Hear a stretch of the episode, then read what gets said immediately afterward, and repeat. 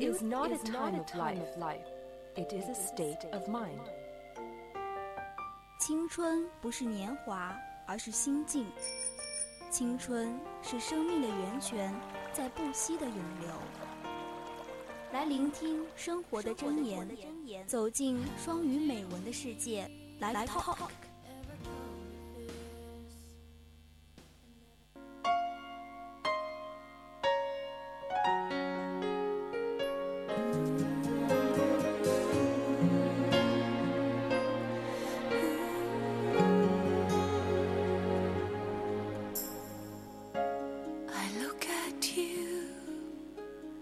Please don't walk away. I see you're about to. There is just something I'd really like to say. First live talk, I want to show you a um, very, very so beautiful and hopeful, hopeful, yeah, hopeful message. It is never lose hope. 永怀希望. A young and successful executive was traveling down a neighborhood street, going a bit too fast in his new car. He was watching for keys darting out between parked cars and slowed down when he thought he saw something. And as his car passed, one child appeared and a brick smashed into the Jag's side door. He slammed down the brakes and spun the jack back to the spot from where the brick had been thrown. He jumped out of the car, grabbed some kid, and pushed him up against the parked car, shouting, What was that all about and who are you? Just what the heck are you doing? Building up a head of steam, he went on. That's A new car, and that b r e a k you through is gonna cost a lot of money. And why did you do it? 诶，他跳出车外，抓住了那个小孩，把他顶在车门上，说：“你为什么要这样做？你是谁？你知道你刚才做了什么吗？”啊，接着他又吼道：“你知不知道我这个是宝马，我这是奔驰，我这个是林肯加长？你知道你把身家赔完都赔不起我的车？”啊，这个小孩真的是闯了一件大祸了。他居然把一个土豪的车子给打坏了。其实说起啊，就是小孩子喜欢犯错嘛。我想到我一个奇葩室友，他小时候曾经把人家的柴房给烧着过，然后那个柴房就废了，还差点，因为在春节期间，还差点连着隔壁的一些木头房子一起连并烧了。你说这孩子他皮下他高兴吗？哇，天哪，真的是熊孩子。那么接下来的故事是怎么样的呢？好，他说：“Please, Mister, please, I'm so so sorry. I didn't know what else to do. Please, the youngest is my brother," he said. He rolled off the crop and fell out of his wheelchair, and I can't lift him up. 嗯，小孩子呢，他就当然就哀求着，他说：“啊，先生，对不起，对不起，我也不知道我还能怎么办。”他接着又说道：“因为呢，我哥哥他从轮椅上掉下来了，我没有办法把他抬回去。”Yeah, the the boy is so sad. He s s o l l bent. The boy asked the executive, "Would you please help me get him back into the wheelchair? He's hurt, and he's too heavy for me." 那男孩啜泣着说。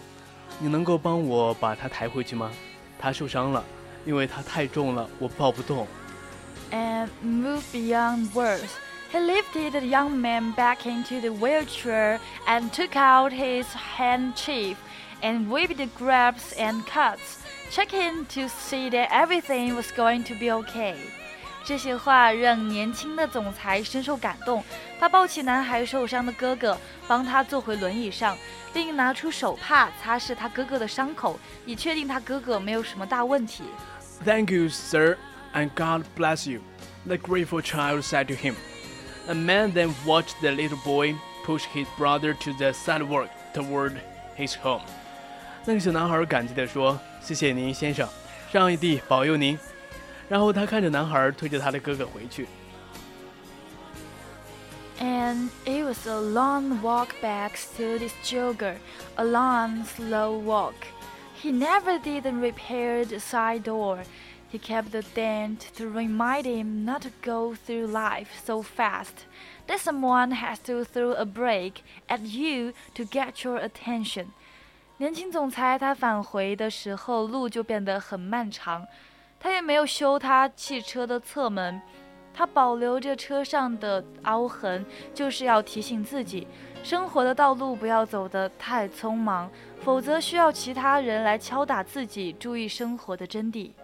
Life whispers in your soul and speaks to your heart. Sometimes we don't have the time to listen. It's your choice. Listen to the whispers of your soul and wait for the break.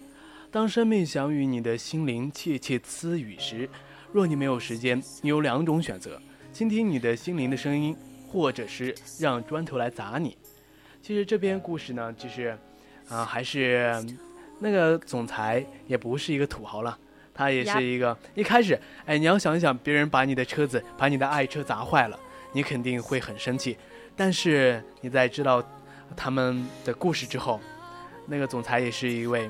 那比较善良的人帮助了他们，是一个善良的人才会原谅那些需要帮助的，也是好人的一些人。哎，对，其实如果那个总裁，嗯，一直都很愤怒，没有听他们的故事的话，没有与他们的心灵，啊，进行一些碰撞，这些太那个了。哎，对你又没有时间，如果你没有时间，你去听他们的故事的话，你将会，就是让愤怒冲昏你的头脑。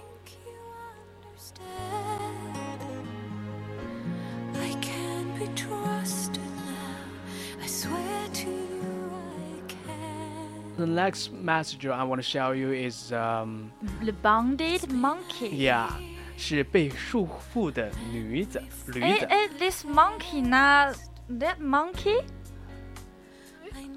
Um, um donkey. Donkey. Yeah, oh, the donkey. The donkey. In a small village. Oh, the beginning is hmm. once upon a time. That is the beginning of the story. Okay. Um, okay.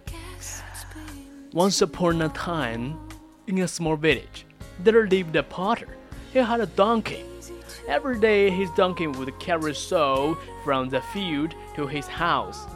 Since the field was quite far off, the potter would rest under a tree midway, trying his donkey nearby. 有一个村庄住着一个陶工，他养了一头驴，每天他都会用驴从田地往家里运土。因为田地太远，陶公会在半岛的一棵树上休息，把驴拴在一旁。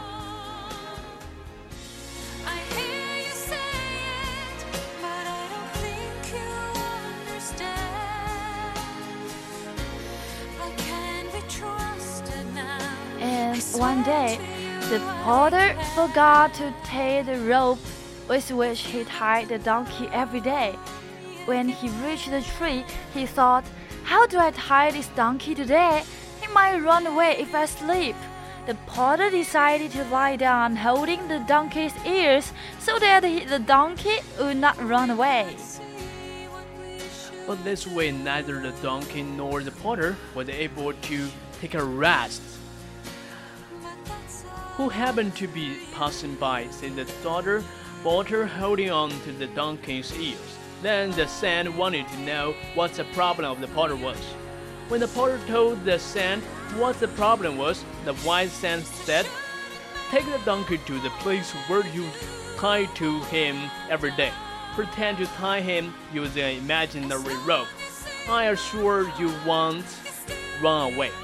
The porter did what the sand had said. He left the donkey and went to take a nap. When he woke up, to his surprise and relief, he found the donkey standing in the same place.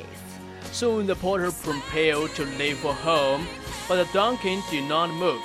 What's wrong with this donkey? exclaimed the porter in frustration. Luckily, the potter saw the white sand again. He ran up to the sand and told him about the donkey's strange behavior. The sand said, you tied up a donkey, but do you untie him? Go and pretend to untie the rope with which you had tied the donkey. The reporter followed the sense advice. Now the donkey was ready to for home. The porter understood the donkey was the bonded donkey.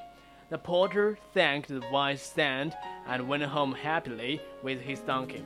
好，那刚才其实我们期间有一些单词，可能我们没有听太懂，而且也是出镜率比较高的几个单词。第一个就是 p o r t e r 是 p o r t e r 呀陶工的意思。对，在美语当中，其实都会把一些把一些 t，比如说 t，爆破音 t e r，把它给浊化成的 border border，呀，比如说 important，这其实呢是美语的读法，在英文中就是。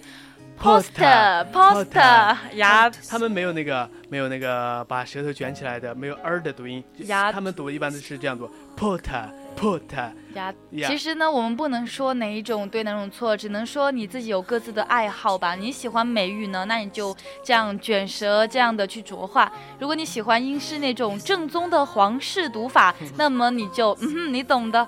那我们，对他们都说英文。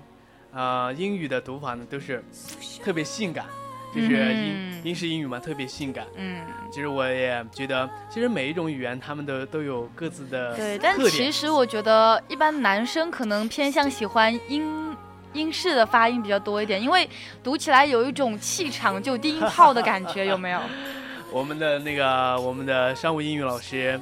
他就是英式读，英式读法。英式读法是高伟吗？对，高伟老师，他那个英式英语也是比较，感觉给人给人一种比较有气场。其实呢，我是听过他的课的。啊，我感觉还是啊、嗯，还有刚才呢，我们还说过 Saint，那 Saint 呢，应该在很多一些可能信基督教的小朋友们应该会知道，就是圣人的意思，对吧 s a n t Claus 就是圣诞老人，对不对？对对对。好了，今天的 Action English 到这里就结束了。对，那现在呢是我们北京时间二十一点五十六分，我是主播林晓，我是万佳，那么我们我们下期再见。